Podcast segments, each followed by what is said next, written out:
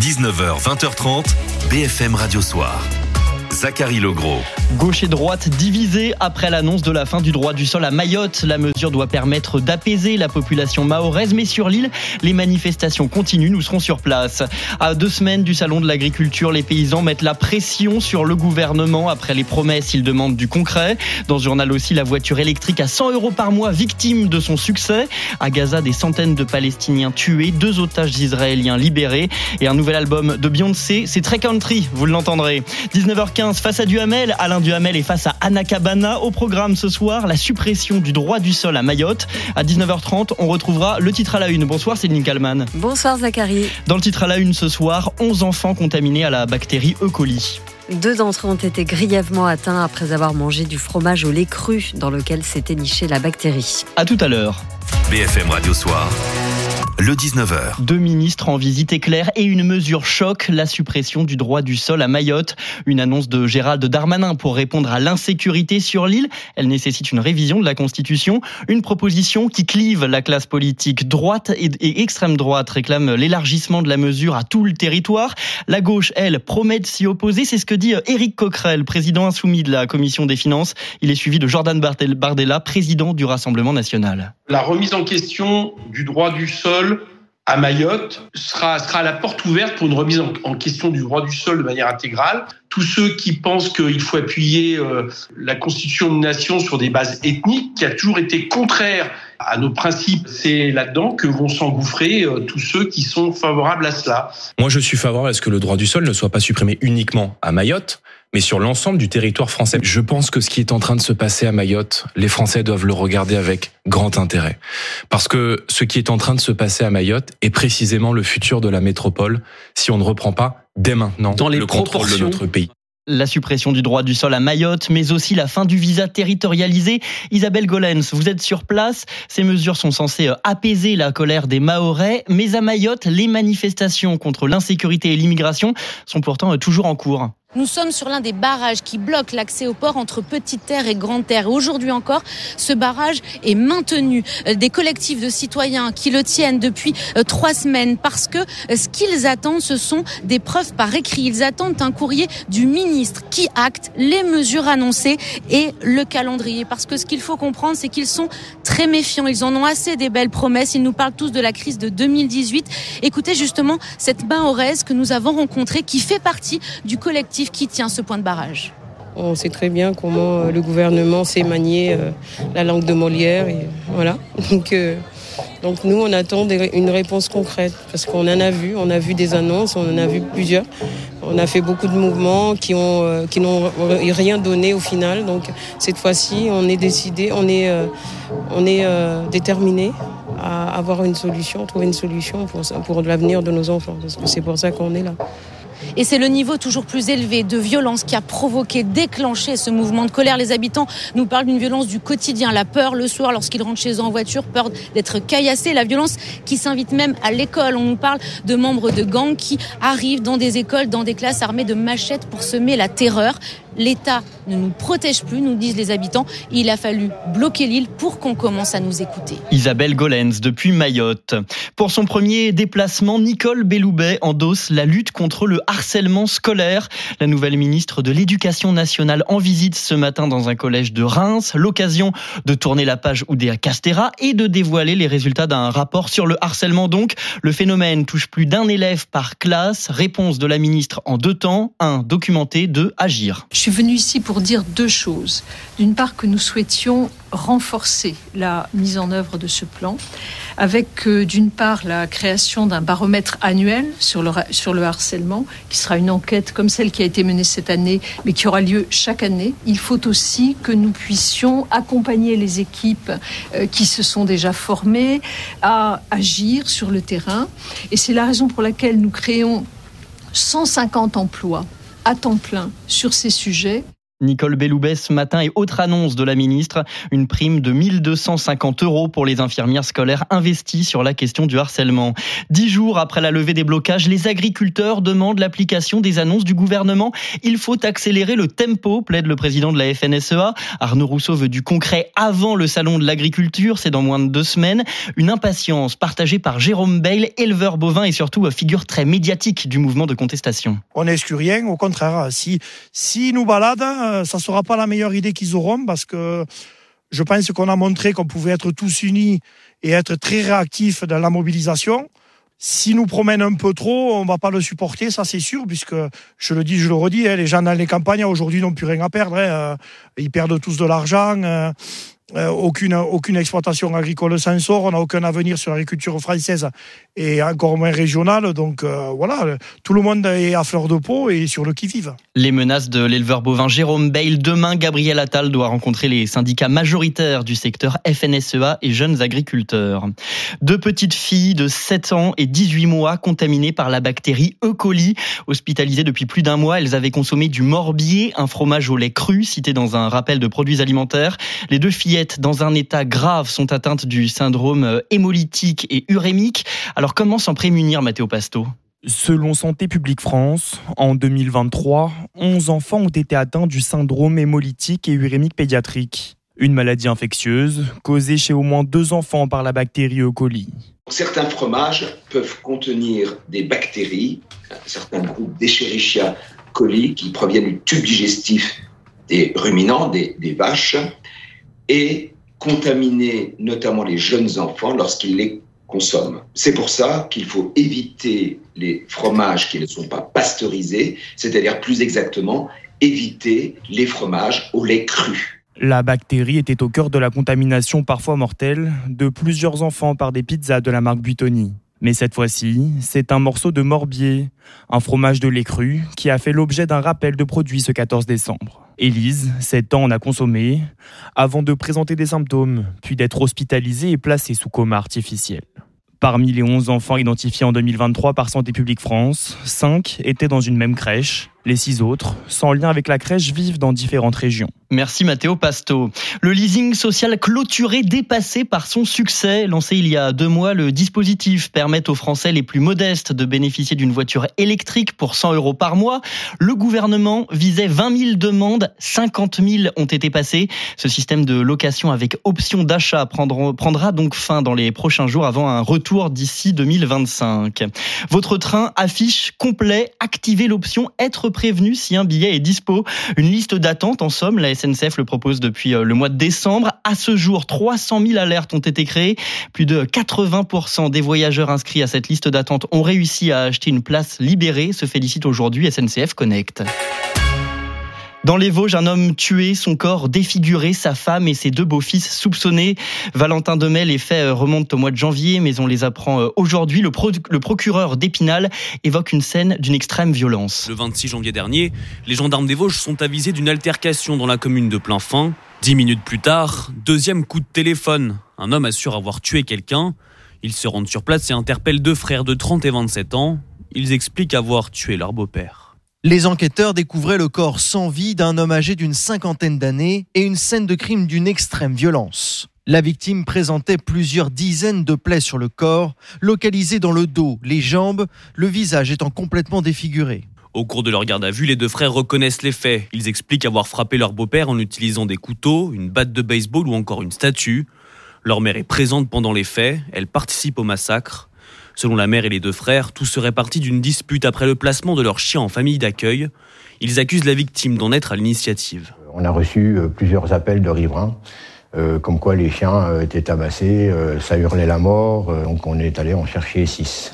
La seule chose que j'ai eue de ce monsieur, quand je l'ai eu droit dans les yeux, il m'a dit tout simplement, vous savez pas ce que je vis. Le revoir, l'appel au secours, je sais pas. J'en sais rien, malheureusement. Les deux frères et leur mère ont été mis en examen notamment pour meurtre accompagné d'actes de torture et actes de barbarie. Ils ont tous trois été placés en détention provisoire. Ils encourent la réclusion criminelle à perpétuité. Valentin Demet. Dans le Nord, la femme de 70 ans fauchée par une voiture ce matin est décédée. Trois autres personnes sont mortes dans cet accident. Le conducteur du véhicule, un homme de 51 ans, est toujours placé en garde à vue. Il a expliqué aux, aux enquêteurs s'être assoupi au volant, a indiqué le sous-préfet de Dunkerque. À Gaza, l'offensive sur Rafah se profile et l'ONU juge cette perspective terrifiante. Même inquiétude du procureur de la Cour pénale internationale. Des réactions après une nuit de bombardements sur cette ville du sud de l'enclave. Le ministère de la Santé du Hamas a fait état d'une centaine de morts. Des attaques accompagnées de la libération de deux otages israéliens, deux hommes âgés de 60 et 70 ans, Milan Argelas. Après 129 jours de captivité, l'attente insupportable se termine, enfin. Les deux désormais ex-otages retrouvent leur famille. Un immense soulagement. L'hôpital où étaient traités les deux hommes de nationalité israélienne et argentine annonce qu'ils sont dans un état stable. Fernando Simon Marman, 60 ans, Luis Ar, 70 ans. Ils étaient détenus dans un bâtiment de Rafah et ont été libérés au terme d'une opération menée par l'armée israélienne tôt ce matin. Au deuxième étage, Luis et Fernando étaient détenus par des terroristes armés du Hamas. Les soldats du Yamam ont pris Luis et Fernando dans leurs bras et les ont protégés de leur corps. Une bataille courageuse et des échanges de tirs nourris ont commencé à plusieurs endroits en même temps, avec de nombreux terroristes. Les frappes ont eu lieu dans la nuit, plus intenses que ces derniers jours. Dans cette zone où un million et demi de civils ont fui. L'armée israélienne l'avait annoncé. Elle voulait toucher le Hamas dans ce qu'elle considère comme ses ultimes cachettes. Rafah un des derniers refuges pour les Palestiniens au sud de la bande de Gaza. Les habitants arpentent les ruines de ce quartier résidentiel, réduit en miettes par les bombardements. C'est comme si l'enfer s'était abattu sur les civils. Regardez ce qu'il s'est passé. Ils ont tué des civils qui n'appartenaient à aucune organisation et n'avaient rien à voir avec quoi que ce soit. Le gouvernement israélien réaffirme qu'une offensive sur Rafah est en cours de préparation et appelle l'ONU à faciliter l'évacuation des civils palestiniens. Milan Argelas. BFM Radio, il est 19h12. Une annonce surprise cette nuit en plein Super Bowl. Un nouvel album de Beyoncé. La star le présente comme une suite de son précédent disque, Renaissance. Écoutez cette ambiance country.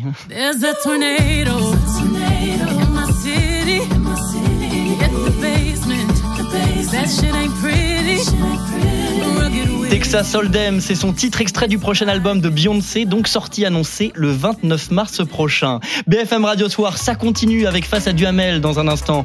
Alain Duhamel est face à Anna Cabana au programme Le droit du sol. 19h30, le titre à la une, Céline Kalman reviendra sur la contamination de 11 enfants à la bactérie E. coli. À tout de suite. BFM Radio Soir, le podcast du soir. Une dose d'économie. BFM Radio Soir, Zachary Legros. Non, une société absolument pas. C'est pas ce que je veux dire. C'est pas ce que je veux dire. Mais ce que je veux dire, ça veut dire quoi? Ça veut dire une loi où on, on fait primer l'exclusion, l'exclusion sur l'intégration. Or aujourd'hui, nous sommes convaincus et on a eu, on a tenu le même langage. Patrick Baudouin, c'est un équilibre entre les deux dont on a besoin en permanence. Oui, et par définition, il évolue avec le temps, avec l'histoire et avec la géographie. On n'est pas en désaccord, mais une, une évolution qui consiste à dire aujourd'hui on supprime le droit du sol. On a dit d'abord à Mayotte parce que c'est une situation particulière. Oui. Et on dit aujourd'hui, mais non, Mayotte, la France c'est pareil, on est envahi, etc. Mais c'est un langage insupportable. Je le dis ici. La France envahie, envahie par qui? Nous sommes envahis. Mayotte, il y a un problème. Ça, je l'ai dit tout à l'heure. On ne le nie pas. Mais la France, venir nous dire le même langage. Vous êtes aujourd'hui sous une subversion migratoire, mais ça veut dire quoi? Enfin, vraiment, on passe sous un, sous une, on abandonne toutes nos valeurs républicaines à travers Et ça. Youssoufa. Et c'est tout de même très dangereux. Vous vouliez réagir moi je, moi, je pense que là, vous venez de confirmer ce que je vous ai dit tout à l'heure. Vous voyez, vous dites, ben, Jean-Jean Mayotte pour aller sur un sujet national. Et donc, moi, mon territoire va être otage.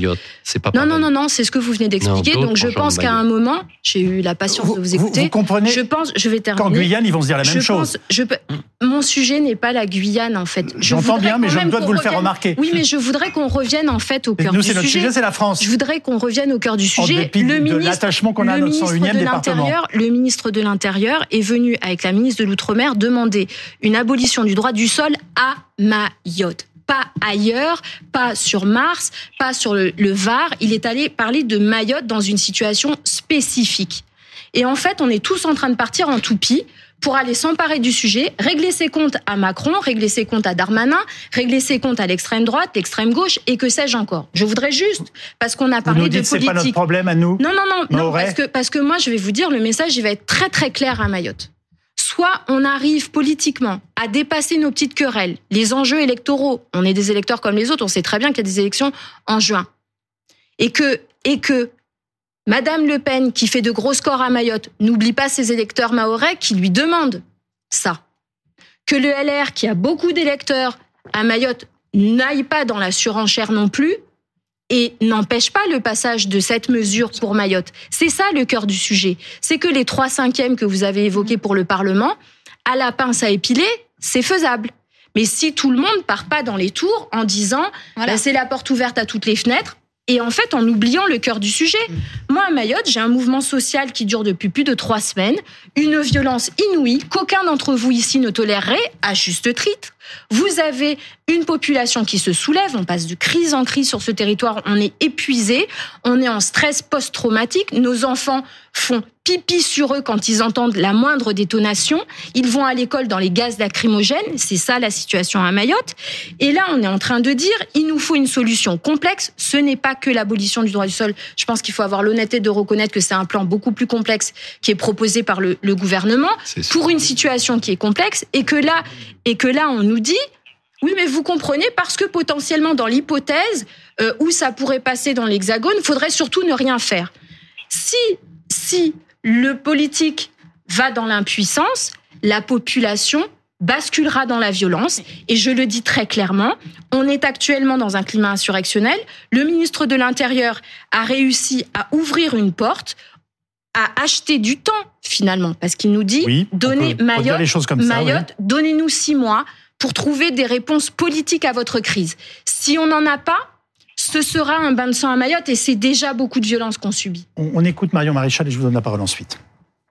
Vous savez qu'il existe aujourd'hui un visa euh, à Mayotte qui vous autorise donc à venir sur le territoire mahorais, mais qui pour autant ne vous autorise pas à venir dans l'Hexagone. Et donc, qu'est-ce qu'est en train en fait euh, de nous préparer Gérald Darmanin?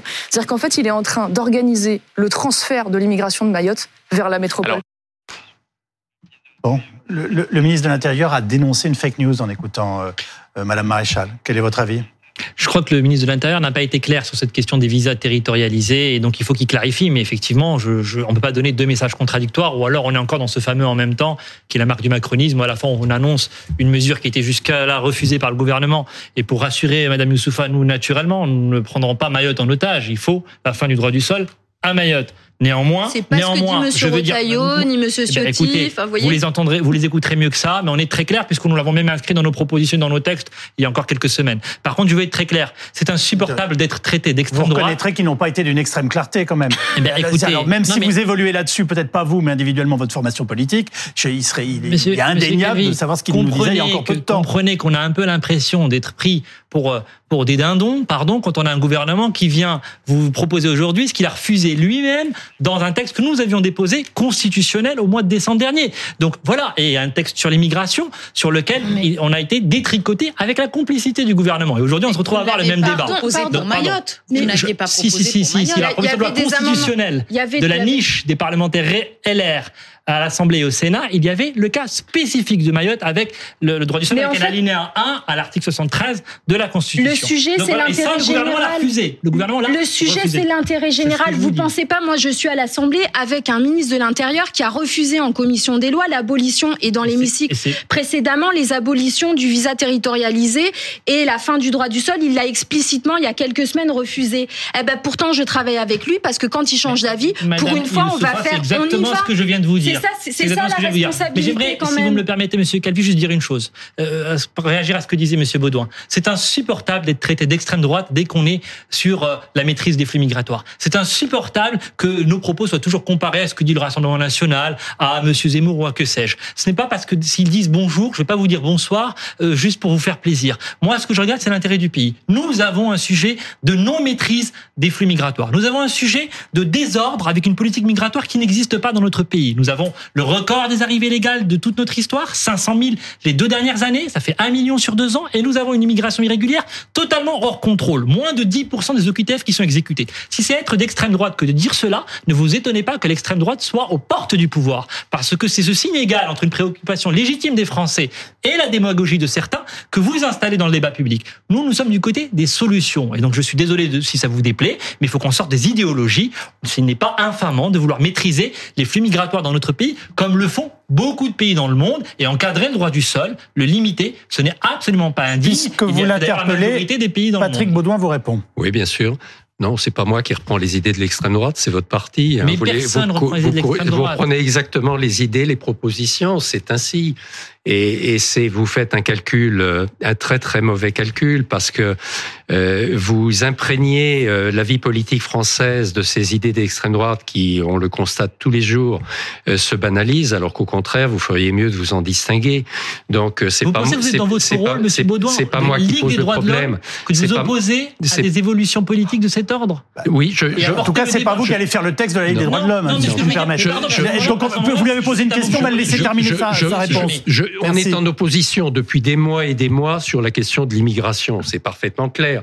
Vous êtes sur une logique qui nous paraît une logique qui, qui ne résoudra rien. Si on prend l'exemple, par exemple, Face à Duhamel. Bonsoir Alain, content de vous retrouver. Bonsoir, moi aussi. Euh, Bonsoir Anna Cabana. Plaisir de vous retrouver. Euh, Également. Venons-en au, au débat qui agite la classe politique depuis euh, la déclaration de Gérald Darmanin, le ministre de l'Intérieur, puisqu'il a annoncé euh, à Mayotte une révision constitutionnelle pour supprimer le droit du sol sur l'île euh, de l'océan Indien. Alors on va voir si ça peut être dissuasif, comment ça peut être mis en place, si c'est une bonne idée politique ou pas. Mais je vais vous faire écouter deux réactions d'abord, celle de Jordan Bardella et Manon Aubry, Rassemblement National, France Insoumise. Bah, c'est un bon début puisque ça fait euh, maintenant 20 ans que nous réclamons la suppression du droit du sol. Moi, je suis favorable à ce que le droit du sol ne soit pas supprimé uniquement à Mayotte, mais sur l'ensemble du territoire français. Ce qui est en train de se passer à Mayotte est précisément le futur de la métropole si on ne reprend pas dès maintenant Dans les le contrôle de notre pays. dans les mêmes proportions? Ah, dans les proportions, oui, oui, je crois similaires. C'est une remise en cause euh, fondamentale de notre histoire, de notre droit. Le droit du sol existe dans la République française euh, depuis euh, avant Napoléon. Donc c'est une folie, une brèche dans laquelle s'engouffre, vous le voyez d'ores et déjà, l'extrême droite pour remettre en cause le droit du sol sur l'ensemble de notre territoire, qui serait un recul fondamental. Vous voyez, le débat est posé euh, majorité, opposition de gauche euh, et, et de droite. Il faut juste rappeler que euh, sur l'île de Mayotte, les immigrés comoriens sont rejoints par des ressortissants d'Afrique, euh, notamment d'Afrique de l'Est, et ça compose désormais quasiment quasiment 50% de, de la population du département français. C'est vraiment une partie de la population qui appelle à l'aide et, et- et qui de- dit, demande stop à cause de la pauvreté, à cause de l'insécurité. Le droit du sol serait, paraît-il, un facteur d'attractivité. Alors cette idée de, supprimer le droit du sol à Mayotte, euh, Alain, est-ce que ça peut être euh, efficace? C'est une bonne idée ou pas? Bah, Écoutez, je pense que c'est dangereux, nécessaire et insuffisant. C'est dangereux parce que le droit du sol, c'est-à-dire le droit de la nationalité, euh, c'est vrai que ça fait partie des, des fondamentaux historiques de la France, d'une manière ou d'une autre, pas toujours sous la même forme juridique, mais ça fait partie de notre identité politique. Ah, on est quand même le pays euh, de la Déclaration universelle des droits de l'homme, etc. C'est la France, c'est pas toute la France. Ça n'est pas seulement la France, mais c'est d'abord la France. Bon, si on commence à remettre ça en cause, euh, eh ben, euh, on peut devenir une Hongrie. Euh, c'est-à-dire un pays dans lequel toutes les libertés individuelles et toutes les juridictions, toutes les universités sont remises en cause. Donc c'est dangereux. Mais c'est nécessaire. C'est nécessaire parce que la situation est tellement apocalyptique à Mayotte, insupportable pour la population des Mahorais, que ça n'est tout simplement pas, pas gérable comme ça. Or, il se trouve, on le sait bien, que viennent d'abord des Comores voisines. En fait, Mahorais et les Comores voisines, c'est la même origine. et ils ont longtemps vécu ensemble. Hein. Bon, mais qui viennent là et qui viennent là. Si tellement de femmes viennent pour y accoucher, c'est parce qu'elles espèrent évidemment bénéficier à la fois du système social français. Faut, faut se rendre compte que le niveau de vie à Mayotte, qui est pourtant de loin le département français le plus pauvre, hein, est sept fois supérieur à celui des Comores voisines. Alors, qui est une volonté de profiter de ça chez les voisins, qui en plus sont de même origine, euh, bah évidemment, euh, la population locale ne supporte plus ce qui s'y passe. Elle se sent non seulement dépossédée, mais en plus empêchée de vivre comme elle le voudrait. Donc, euh, manifestement, il fallait faire quelque chose. nécessaire. Et, et donc, c'est nécessaire. Bon, en même temps, il faut pas tourner autour du pot. Euh, ça va peut-être dissuader en partie ceux qui espéraient euh, acquérir comme ça la nationalité française. Ça va pas régler les problèmes ni de la région, euh, ni de Mayotte en particulier. Et c'est une situation face à une population qui est vraiment au sens littéral, sans exagérer, au, au bord de la guerre civile. Mais qui, moi, il y a quelque chose qui me paraît intéressant dans cette, dans cette affaire, ce sont les mots de Gérald Darmanin quand il arrive sur le tarmac euh, hier matin. Il dit quoi? Il dit Le président de la République m'a chargé de dire aux Mahorais que nous allons prendre une décision radicale. Alors d'abord, un, ça n'arrive pas souvent à Gérald. contraire il y a six ans. hein. Absolument, en 2018. Mm. Euh, ça n'arrive pas souvent à Gérald Darmanin de s'abriter euh, sous le haut patronage du président de la République. D'habitude, il montre les muscles de façon très autonome. Là, il dit, ben, c'est le président, hein, il m'a chargé de vous dire, je ne suis qu'un émissaire. La deuxième chose. Enfin, il l'a dit de façon résolue. On est bien d'accord, déterminé à la Darmanin quand même. Hein, il ne s'est pas totalement renié, on est d'accord. Mais le mot important, c'est radical, décision radicale. Et la radicalité, c'est c'est le, c'est désormais le, le mot d'Emmanuel Macron. Vous vous souvenez dans sa conférence de c'était pas le mot dans le premier quinquennat, clairement non. Euh, il a, il employait jamais ni radical ni radicalité. Mais dans ce deuxième quinquennat, eh bien, il a décidé de le placer euh, sous euh, les auspices de la radicalité. Dans sa conférence de presse, je compte même pas le nombre de fois où il nous a expliqué que le et en même temps c'était une double radicalité, que désormais il fallait que ces ministres euh, soient inventifs et proposent des solutions radicales. Et ben la première de ces solutions prétendument radicales, euh, c'est euh, c'est cette euh, c'est cette affaire de droit du sol à Mayotte. Mais vous allez l'entendre souvent le mot radical. Je trouve que c'est c'est intéressant de voir au fond l'évolution du macronisme, c'est-à-dire que maintenant l'audace d'Emmanuel Macron, ça passe par une radicalité parce qu'il considère Macron qu'il ne faut pas laisser aux extrêmes et notamment à au l'extrême droite, national, ouais. le monopole euh, de la radicalité. Bah, surtout c'est- quand on a quand il y a 10 points d'écart entre la donc- liste Rassemblement donc, national et celle de la absolument. majorité Et donc ça leur va très très bien à- aux macronistes aujourd'hui d'entendre le tollé provoqué à gauche parce qu'ils se sentent radicaux. En, en dehors de la sémantique, c'est vrai que. Mais la mot- sémantique est très politique, Alain. Mais non, mais ce que vous dites est très intéressant de toute façon. Mais ne- Bon, donc je ne disais pas le contraire. Mais euh, euh, au-delà de la sémantique, au-delà des mots choisis, euh, c'est ce qui moi me frappe, c'est plutôt le glissement politique continu. Bah, bien sûr. C'est-à-dire que en clair, ça signifie que ce gouvernement fait choisit des options euh, qui sont de plus en plus à droite. et que, en l'occurrence, mais je, je ne dis pas que sur Mayotte, c'est une mauvaise Mais idée. Et d'ailleurs, je ne dis pas que c'est une mauvaise idée forcément domaine par Non, mais vous domaine. dites elle est nécessaire et Mais- dangereuse. mais vous, avez dit. je- Non, mais euh, je voudrais comprendre justement ce glissement, parce qu'au moment de, de la loi sur l'immigration. On était content finalement dans la majorité de la refiler au Conseil constitutionnel en disant ah mais non euh, Bah oui, il de- va de- rectifier et là d'un coup boum on tombe de nouveau dans la radicalité de l'immigration. Mais la- la- la- la- la on a du mal à comprendre Non, quel est le cap. Non, la vraie radicalité qui existe. BFM Radio Soir, Zachary Legros. Le titre à la une. Bonjour, bienvenue dans le titre à la une. Je suis Céline Kalman. De nouvelles contaminations en série à la bactérie E. coli. Des enfants sont tombés malades après avoir mangé du fromage au lait cru. À ce jour, selon Santé publique France, 11 enfants ont été infectés. «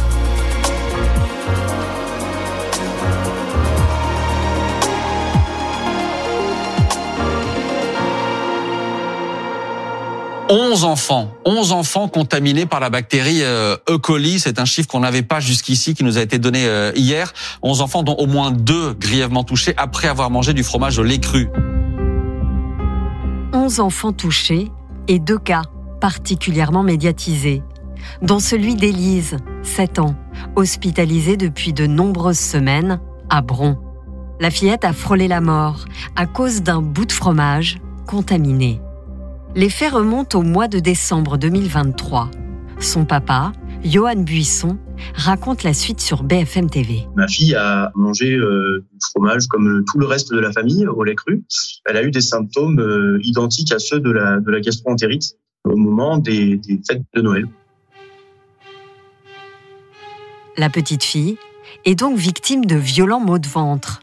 Ses parents pensent d'abord qu'elle a attrapé une gastroentérite. On l'a emmenée le, le 24 dans la soirée euh, à la maison médicale de garde, qui a confirmé le diagnostic de la gastro, hein, parce que c'est, ils pouvaient pas voir autre chose euh, avec ce qu'ils avaient à disposition et vu les symptômes qu'elle avait.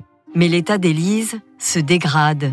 Le 26 décembre, elle est admise aux urgences où un autre diagnostic est fait. On allait aux urgences où a été diagnostiquée une péritonite, euh, parce qu'à l'échographie, euh, on n'avait pas trouvé l'appendice et donc on, pensait que l'appendice avait explosé. L'enfant est alors transféré à l'hôpital femme-mère-enfant de Bron, où cette fois la bactérie E. coli est enfin détectée. Ses reins ne fonctionnent plus correctement. Et puis, le 29 décembre, son état de santé se détériore encore. Après trois séances de dialyse, la petite fille convulse, ce qui permet de comprendre que c'est la variante la plus grave de la bactérie qui a infecté la petite fille. Variante qui touche les organes vitaux. Et là, on nous a dit qu'en gros, euh, son pronostic vital était engagé et que euh, les, les heures qui suivaient allaient être déterminantes. Et ils l'ont réveillée le 31 décembre parce que les examens étaient euh, plutôt positifs et elle a toujours pas récupéré euh, la- les fonctions de ses reins et d'ailleurs euh, les chances sont de plus en plus minces pour qu'elle les récupère. Aujourd'hui, Élise est toujours hospitalisée et une grève de rein est sérieusement envisagée. Mais Élise n'est pas la seule victime de cette bactérie. Clara, 18 mois seulement, mange elle aussi du morbier, fromage au lait cru, acheté à la découpe dans un magasin Leclerc de Mézieux, et contaminée par la bactérie Escherichia coli. La petite fille est elle aussi placée sous dialyse. Caroline Dieudonné, journaliste santé de BFM TV. C'est également un cas grave puisque elle a été placée sous dialyse euh, pendant trois semaines, plongée dans un coma artificiel pendant 25 jours. Elle est aujourd'hui réveillée, mais euh, toujours gravement atteinte. Les parents des deux fillettes l'ignoraient, mais le 14 décembre 2023, les autorités sanitaires engagent le rappel de plusieurs fromages à base de lait cru, fromage fabriqué par la société Route des Terroirs. Rappel à la suite de la détection de contamination par cette bactérie dans une crèche. C'est ça qui avait donné lieu mi-décembre de la part du ministère de la Santé à euh, ces recommandations et ce euh, retrait, rappel d'un certain nombre de fromages à base de lait cru. Et euh, Santé publique France nous dit que en novembre et décembre, eh bien, il y a eu un certain nombre de cas diagnostiqués pour 2023. Euh, Je précise une dizaine d'enfants. Six cas détectés donc début novembre à Toulouse. Les enfants touchés ne suscitent plus d'inquiétude. Ce syndrome, qui peut se traduire notamment par une insuffisance rénale, est particulièrement dangereux pour les enfants. Les explications de la pédiatre Anne Béguin. Cette bactérie, c'est une bactérie qu'on connaît bien, qu'on a dans l'intestin, et là qui se retrouve dans l'intestin d'un certain nombre de ruminants. Alors évidemment, principalement les vaches, mais aussi ça touche les moutons, les chèvres, etc. Et euh, elle est commensale, on va dire, du tube digestif. C'est normal qu'elle soit là. Mais parfois, bah, elle va contaminer les aliments. Et c'est là où ça peut devenir dangereux, en particulier chez l'enfant. Les symptômes de cas graves sont généralement toujours les mêmes. Alors les symptômes dans la forme typique, celle dont on parle, hein, liée au E. coli, c'est en fait des enfants qui ont une gastroentérite, c'est-à-dire une diarrhée. Souvent, les parents décrivent du sang dans les diarrhées. Et quelques jours après cet épisode, l'enfant devient fatigué, pâle, un changement de comportement très net. Parfois, il avoir des petites taches sur la peau parce que ça donne des plaquettes basses. Donc c'est ce qu'on appelle le purpura ou les pétéchis. Et comme ça peut donner une insuffisance rénale, c'est ça qui fait la gravité. Eh bien, euh, les parents disent parfois qu'il y a une baisse de la quantité d'urine, ce qu'on appelle nous parfois même une absence d'urine, l'anurie. En règle générale, les adolescents et adultes ont un système immunitaire suffisamment fort pour éviter des complications en cas d'ingestion d'un... À la une en région. C'est un métier d'un autre temps et voilà qu'il fait son retour, celui de pompiste, de nouveau présent dans les stations essence. Un renouveau qui semble bien accueilli par la clientèle, comme a pu l'observer BFM Grand Littoral dans le nord de la France. C'est une scène d'un autre temps qu'on pensait ne plus revoir. Rachel est pompiste depuis une semaine et aide les automobilistes à faire le plein et même vérifier les pneus. Une agréable surprise pour les clients. C'était devenu automatique, hein. on arrive à la station, on prend la pompe et puis on sert. Donc euh, voilà, ça va être un changement d'habitude si, effectivement c'est quelque chose qui se redéveloppe. Euh. C'est bien, je trouve ça bien euh, donner quelqu'un qui vient nous servir. ça permet de, voilà, de, faire autre chose en attendant, donc c'est pas mal. C'est plus mes parents. ouais. Je savais que quand ils allaient, faire l'essence, il y avait quelqu'un qui- qui les servait. Quoi. Rachel a été caissière dans la station-service pendant 4 ans. Elle avait besoin de retrouver du sens dans son métier. M'importe que j'ai la relation client qui me manquait en caisse parce que caisse j'avais l'impression d'être un peu un robot. J'arrivais, euh, au bout du bout. Hein. Euh, on fait que ça, on est pressé, on n'a pas le temps. Et au final, retourner euh, auprès du client, bah ça me fait grave plaisir. Moi, je suis super contente. Tant que le client repart avec le sourire, c'est que j'ai réussi ma mission. Monsieur, bonjour. J'ai l'impression d'être utile parce que bah, il y a des gens qui n'aiment pas le faire, des gens qui ne peuvent pas le faire. Aujourd'hui, on n'a pas eu, mais j'ai beaucoup de clients handicapés et à qui ça aide vraiment et qui sont, qui sont ravis. Donc, je me dis, mais comment on a pu oublier ces gens-là en final? Comment on a pu Une les centaine de postes ont déjà été ouverts dans les stations totales en France. Cette année, 200 pompistes supplémentaires seront recrutés. On part dans les Alpes de Haute-Provence, la fête des olives et de la truffe à Saint-Tulle, un événement organisé par le groupement des oléiculteurs du département, l'occasion de mettre en avant le patrimoine gastronomique de la région avec des produits locaux. Laurie Charrier en a profité pour déguster quelques spécialités régionales pour BFM d'ici. À Sainte-Tulle, il n'y a pas d'heure pour l'aïoli. À mon goût, à moi, elle est parfaite. hein. De secret, il n'y en a pas. Il y a le cœur et il y a les ingrédients. L'huile d'olive est importante là-dessus. Le ton est donné pour cette première fête de l'olive et de la truffe. Sur le marché, on trouve des producteurs locaux, toujours de bons conseils pour allier les deux produits stars de la journée. Euh, Peut-être la bouteillant serait plus adaptée euh, pour la truffe parce que elle va être moins marquée. Mais bon, ça dépend des goûts. Et le goût, ça ne risque pas de manquer. On a vu déjà des belles choses, ouais. Des belles truffes, ça vaut le coup de venir voir. La truffe, un ingrédient précieux qui trouve toujours ses amateurs malgré un prix à la hauteur de sa qualité. Février, c'est parfait. Vous pouvez acheter toutes les truffes. euh, Elles sont toutes au top. C'est vrai que quand elles sont bien rondes euh, pour faire les tranches, euh, les gens ils préfèrent. Mais après, quand on la râpe dans l'omelette, ça n'a pas d'importance.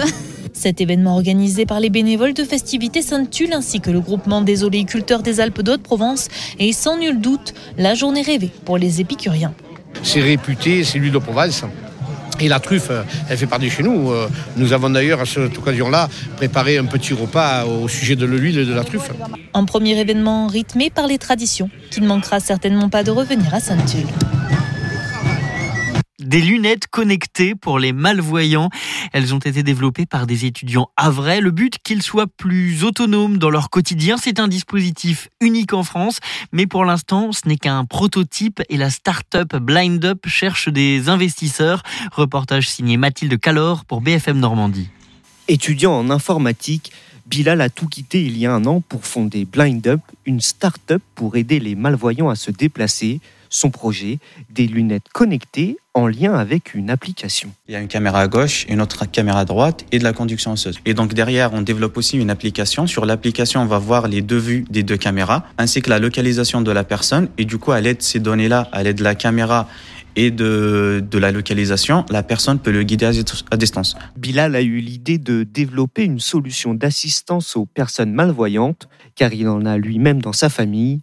Son objectif, pouvoir les aider tout en leur offrant une certaine autonomie. C'est par exemple, je suis une personne non-voyante et je vais aller chez le médecin, je prends les lunettes, je les allume et je serai directement redirigé vers un assistant. Et donc l'assistant, lui, sur son application, il aura les deux vues des deux caméras ainsi que la localisation et donc il peut le guider à distance. Il peut lui dire que là c'est un feu rouge, faites attention, là c'est une plaque, il peut lire la plaque et ainsi de suite. Et donc nous, le but c'était vraiment de les aider dans leur vie quotidienne.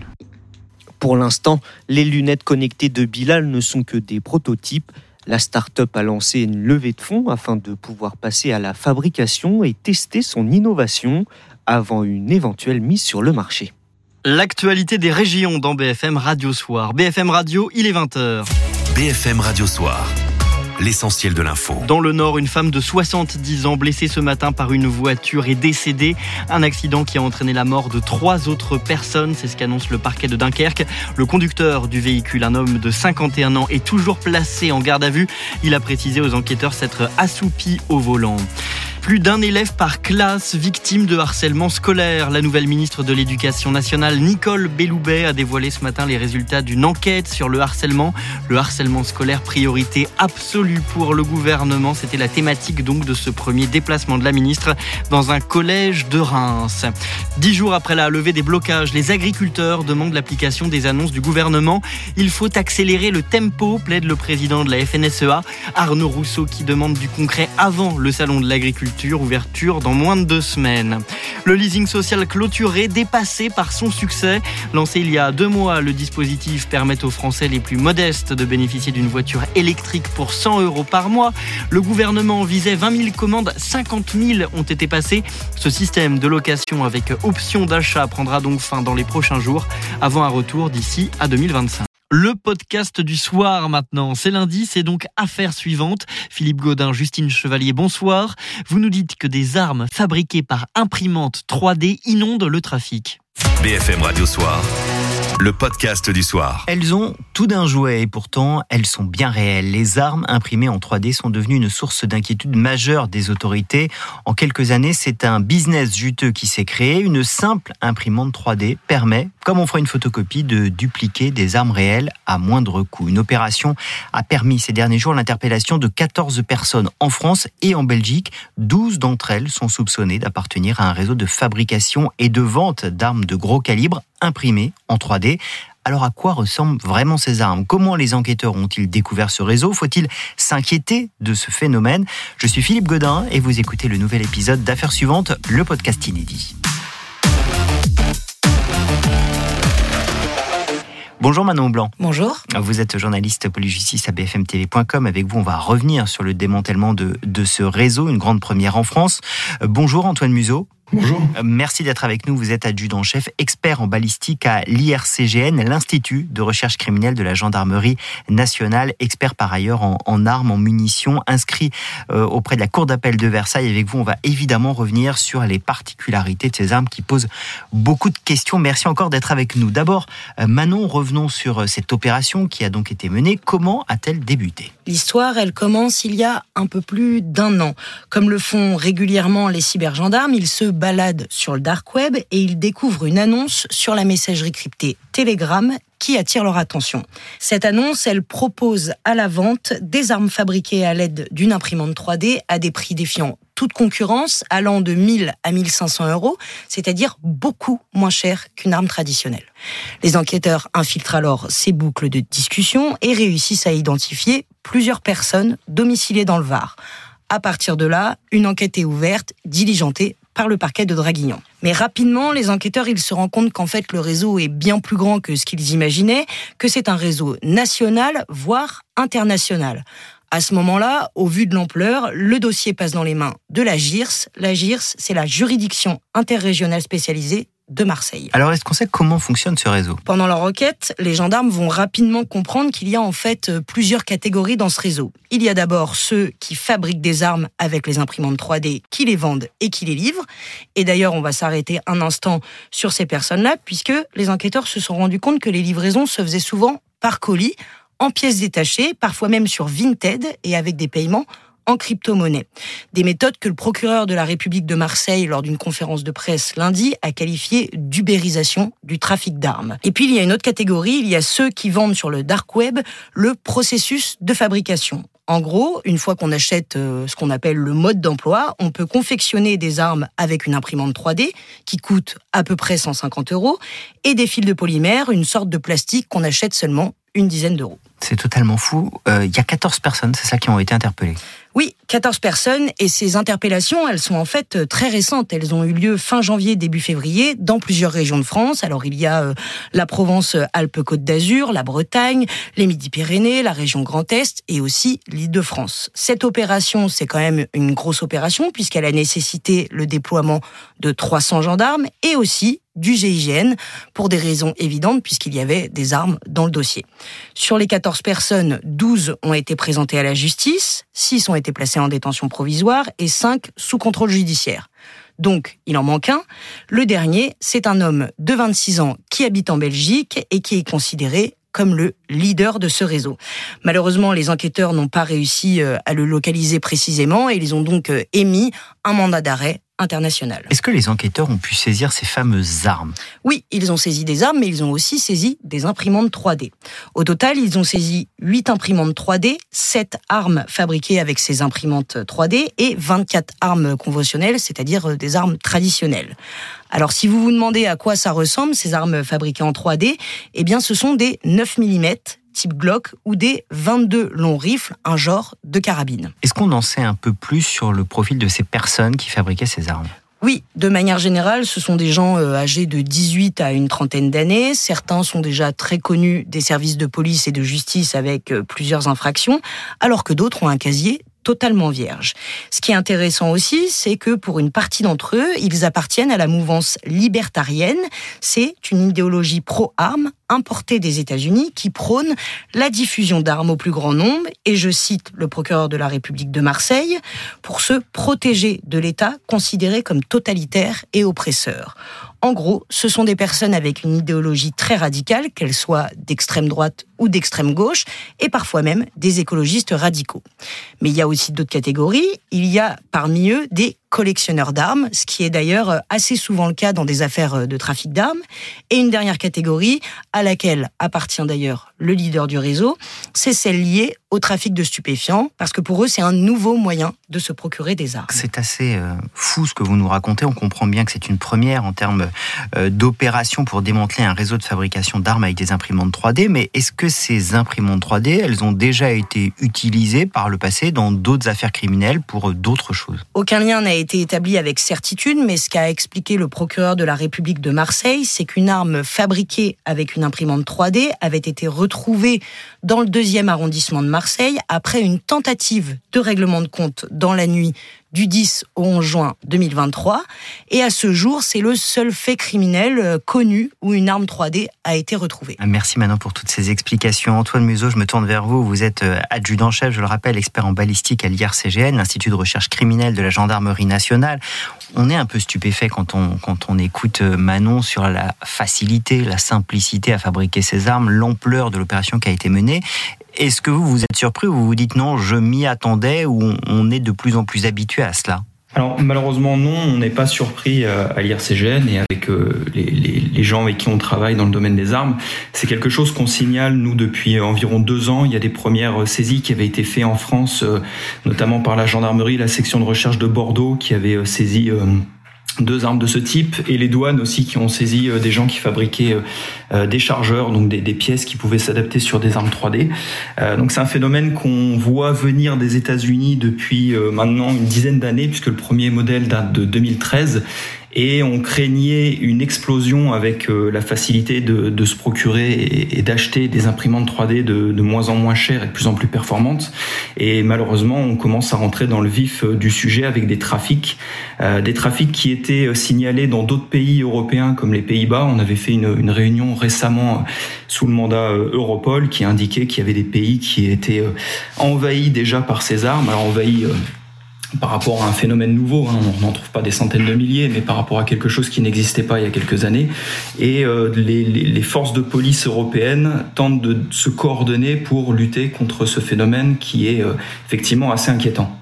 Est-ce qu'on peut dire, comme un secteur d'activité classique, et je mets tout ça évidemment entre guillemets, que ce secteur est en train de se professionnaliser? En fait, pour comprendre, la, fabrication artisanale d'armes a toujours existé. Seulement, avant, ça demandait des connaissances en mécanique ou en armurerie, ainsi que des machines qui étaient euh, performantes et qui n'étaient pas à, la disposition de tout le monde. Par exemple, euh, vous pouvez fabriquer une arme avec une machine qui n'est pas vouée euh, au début à l'armurerie. Hein. Une machine qui peut fabriquer n'importe quoi, une machine à coudre, un radiateur, une voiture vous pouvez la détourner et fabriquer des armes avec euh, ces machines-là.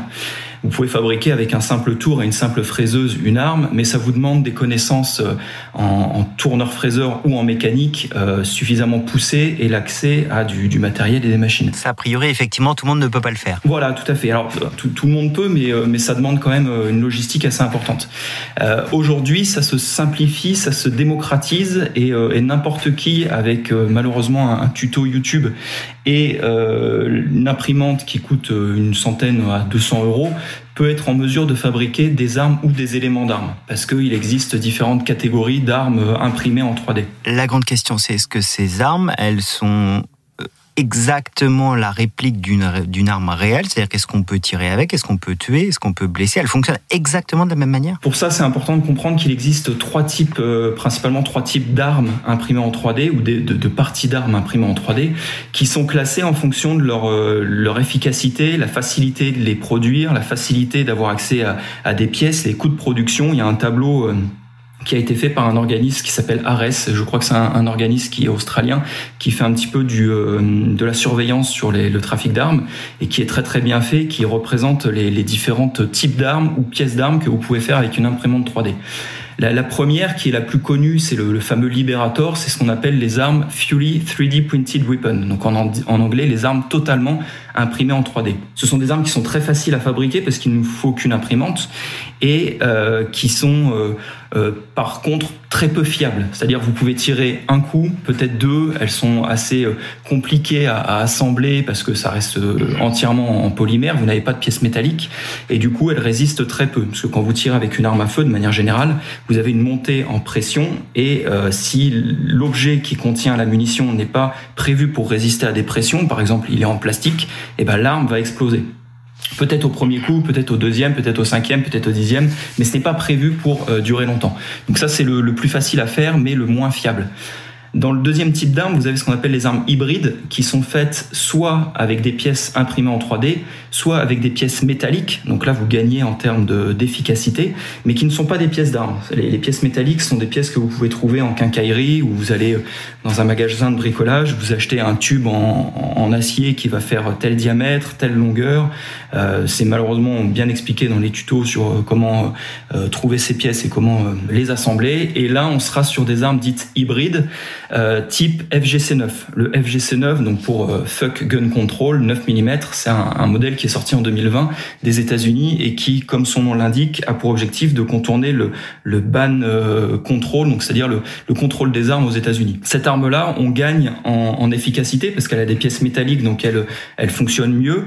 Euh, néanmoins, elle est quand même une durée de vie qui est relativement faible. On, on compte en dizaines ou en, centaines de coups maximum. Je crois que les Pays-Bas ont fait des essais. Ils sont arrivés à tirer jusqu'à 60 munitions avec une arme de ce type-là sans que tous les coups fonctionnent. Vous avez des, des ratés, c'est-à-dire certaines munitions qui fonctionnaient pas, euh, d'autres qui, euh, qui s'éjectaient mal et que vous aviez des soucis au tir. Et le, le, dernier qui est plus inquiétant mais le plus difficile à, à faire heureusement, c'est ce qu'on appelle les PKC, c'est les Part Kits Completion, c'est-à-dire vous fabriquez une partie de l'arme avec votre imprimante 3D et vous achetez un canon, donc une vraie partie d'armes manufacturée, fait par un, un armurier.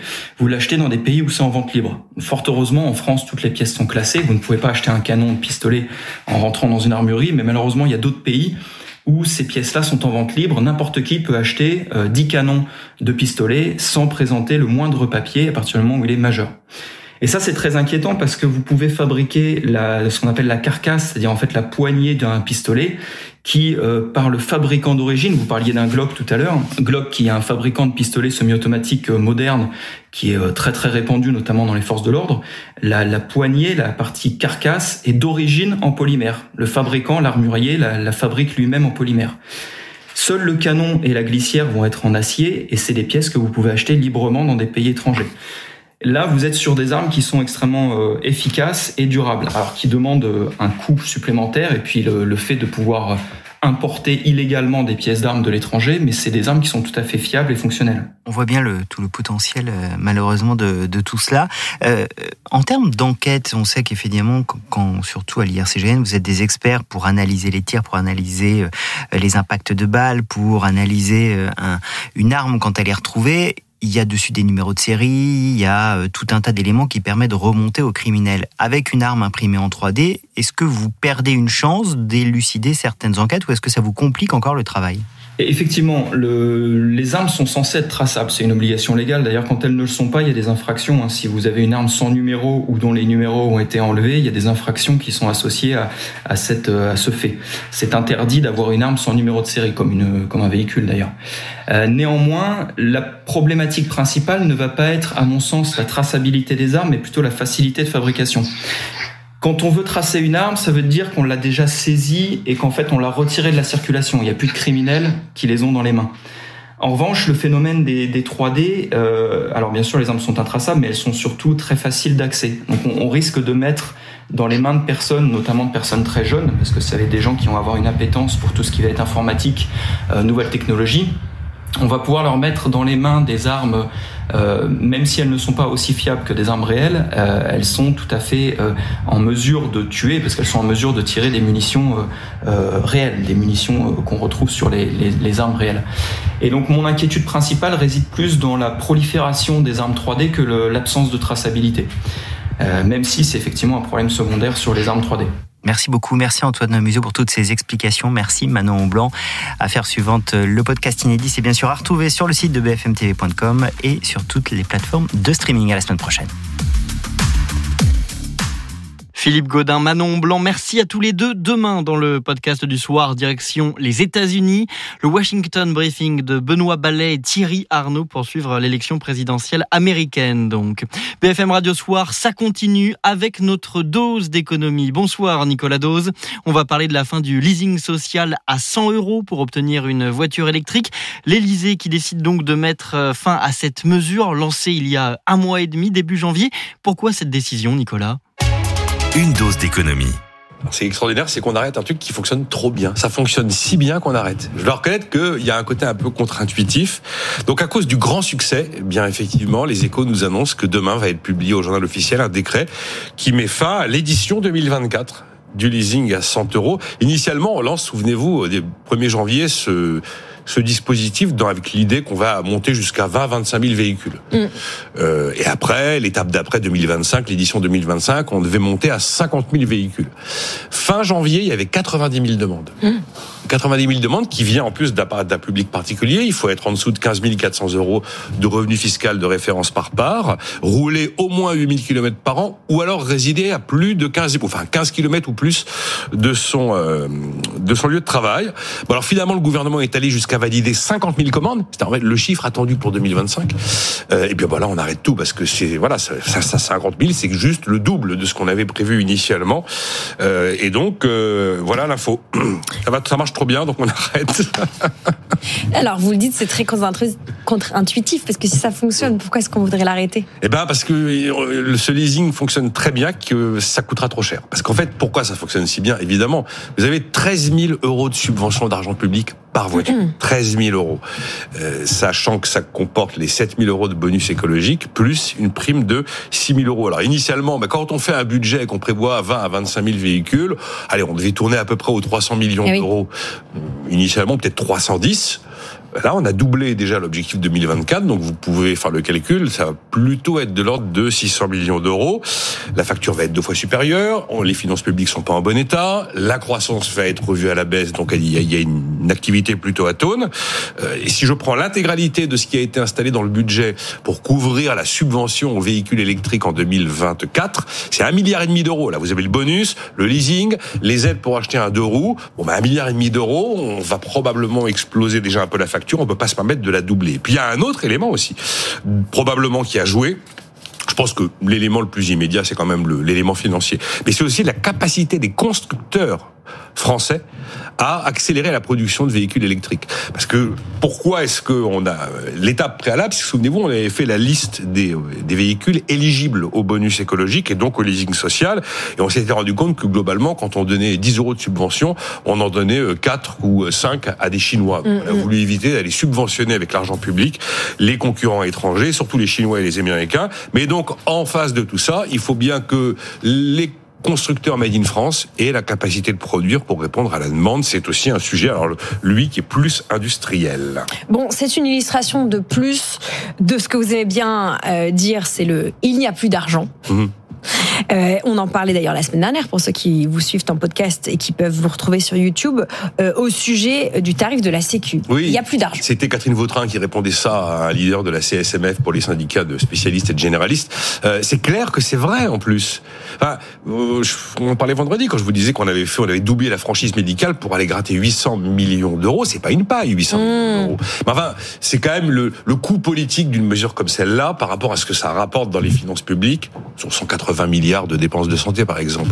C'est vraiment qu'on est en train de gratter. Voilà. Et là, on s'apprête à réviser à la baisse la croissance prévue à 1,4 alors qu'on est à peine mi-février, pour la ramener à 0,9. 0,5 points, c'est énorme. 0,5 points entre la prévision initiale et ce que l'on peut espérer obtenir, c'est énorme. Ça veut dire qu'il faut trouver 10 milliards d'euros, encore une fois, totalement imprévu. Moi, je prends un pari, c'est que d'ici les jours qui viennent, là, ou les semaines, il y a un mot qui va revenir dans l'actualité, ça va être austérité. Mm. Alors, je pense que les oppositions vont s'en donner à cœur joie. Vous avez deux types d'austérité possibles. L'austérité budgétaire, ça comprend, euh, on raye des crédits. Alors, on fait ça par décret, mais objectivement, trouver 10 milliards d'euros en des crédits par décret, je pense que ça va être compliqué. Vous avez une autre, une autre austérité qui peut être une austérité fiscale. Souvenez-vous le début du euh, quinquennat de François Hollande jusqu'à la fameuse formule de Pierre Moscovici en août 2013 sur le ras-le-bol fiscal. Mais je pense que le mot austérité, que ce soit budgétaire ou fiscal, va faire son apparition compte tenu de la dégradation de la situation. Nicolas Dose, merci. BFM Radio Soir, ça revient demain dès 19h. Tout de suite, vous retrouvez Alice Darfeuille et son 90 minutes. Très bonne soirée sur BFM Radio. BFM Radio Soir, Zachary Legros.